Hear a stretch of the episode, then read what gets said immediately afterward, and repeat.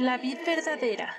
Ministerio sin paredes. Presenta. Bocaditos de sabiduría. Esta escritura inspirada por Dios es útil para enseñar, para censurar, para rectificar las cosas y para educar de acuerdo con lo que está bien, a fin de que el hombre de Dios esté perfectamente capacitado y completamente preparado para realizar todo tipo de buenas obras. Esfuérzate y sé valiente. No tengas miedo ni te desanimes, porque el Señor tu Dios está contigo donde quiera que vayas. Sí, donde, quiera, que vayas. Todo lo que estos pequeños audios te revelarán pueden transformar tu vida. Escúchalos diariamente con atención, Bocaditos de sabiduría. que te hacen crecer cada día. Mi vida es un milagro de amor. Me atrajiste con tus buenas, Señor. Cuando más perdido estaba, tú ya me alcanzaste. Hola, muy buen día. El egoísta solo busca su interés y se opone a todo buen consejo. El necio no tiene deseos de aprender, solo le importa presumir de lo que sabe. Con la maldad viene la vergüenza, con el orgullo la deshonra. Las palabras del hombre son aguas profundas, río que corre, pozo de sabiduría. No está bien que los jueces favorezcan al culpable y le nieguen sus derechos al inocente. Esta historia comienza con el nacimiento de Sansón. Fue anunciado por un ángel durante un tiempo particularmente para los israelitas, quienes estaban bajo el control y dominio de los filisteos. Sansón nació nazareo y fue dotado por Dios con mucha fuerza, pero no debía cortarse el cabello ni comer cosas prohibidas, pues sería la herramienta de Dios que utilizaría para hacer su trabajo con el pueblo de Israel. Cierto día, estando Sansón en Tima, se vio atraído por una mujer filistea. Cuando volvió a su casa, dijo a su padre y a su madre, Me gusta una mujer filistea de Tima, y quiero casarme con ella, consíganmela. Pero su padre y su madre se opusieron diciéndole, ¿acaso no hay una sola mujer de nuestra tribu, o entre todas las israelitas, con la que puedas casarte? Preguntaron, ¿por qué tienes que ir a los filisteos que son nuestros enemigos a buscar una esposa?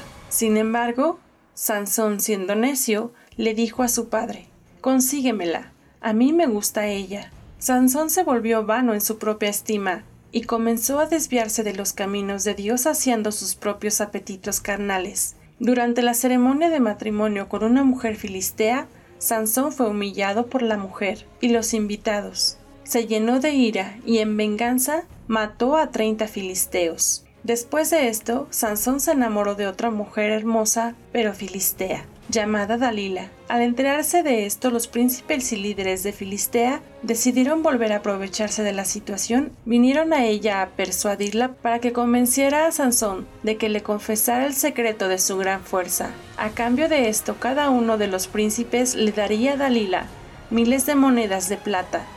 Dalila era ambiciosa y accedió al trato. Le preparó una cena a Sansón y le preguntó cuál era su debilidad. Sansón le respondió que si era atado con siete cuerdas frescas, entonces él perdería toda su fuerza y sería común como cualquier hombre. Al caer dormido, los filisteos lo ataron con siete cuerdas frescas, y Dalila lo despertó diciendo que los filisteos lo rodeaban. Inmediatamente Sansón se despertó y acabó con los filisteos que le querían apresar. Este mismo episodio se repitió varias veces. Sansón engañando a Dalila. Pero Dalila intentó muchas ocasiones más convencer a Sansón de que le revelara su secreto, pero él seguía mintiendo y no le confesaba su secreto.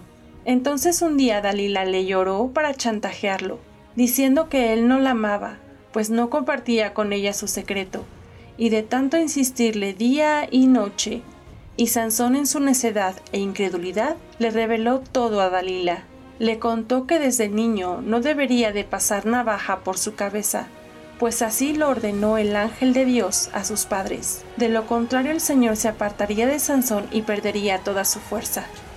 Al caer la noche hizo que Sansón se durmiera en sus piernas, y mientras él dormía, Dalila le cortó el cabello. Entonces llegaron los filisteos, amarraron a Sansón y le sacaron los ojos. Miles de filisteos y sus príncipes se reunieron para ver al cautivo Sansón y burlarse de él. Para entonces, su cabello le había vuelto a crecer, y mientras estaba en ese lugar, Sansón oró a Dios y le pidió que le regresara su fuerza. Se recargó sobre las dos columnas que sostenían el edificio. Dios le escuchó y con toda su fuerza derribó las columnas que sostenían todo aquel lugar, y al caer el templo, murió Sansón junto con miles de filisteos y sus príncipes. Sansón fue presa de sus deseos egoístas, buscó sus propios intereses y despreció el consejo tanto de Dios como de sus padres. Y tristemente sus malas decisiones terminaron en tragedia. Sus padres le aconsejaban que eligiera a una mujer de su mismo pueblo, y no a una del pueblo enemigo, pero no escuchó. Era lógico que esas mujeres le pagaran mal. Ellas sí estaban conscientes de que Sansón era el enemigo, y prefirieron ponerse del lado de su pueblo. Los filisteos aprovecharon la ventaja que él les dio al elegir a mujeres filisteas. ¿Alguna vez tú has experimentado una mala situación por no escuchar consejo? Y tiempo después en tu cabeza resonaron las palabras de una persona que te sugirió no tomar esa decisión?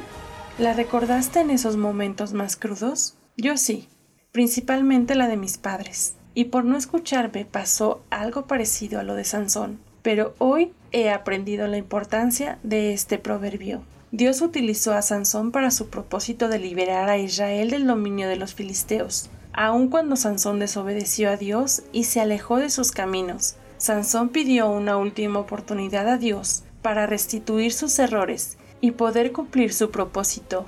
Dios le hizo justicia a su humillación, y Sansón pudo restituir su relación con Dios y su dignidad antes de morir.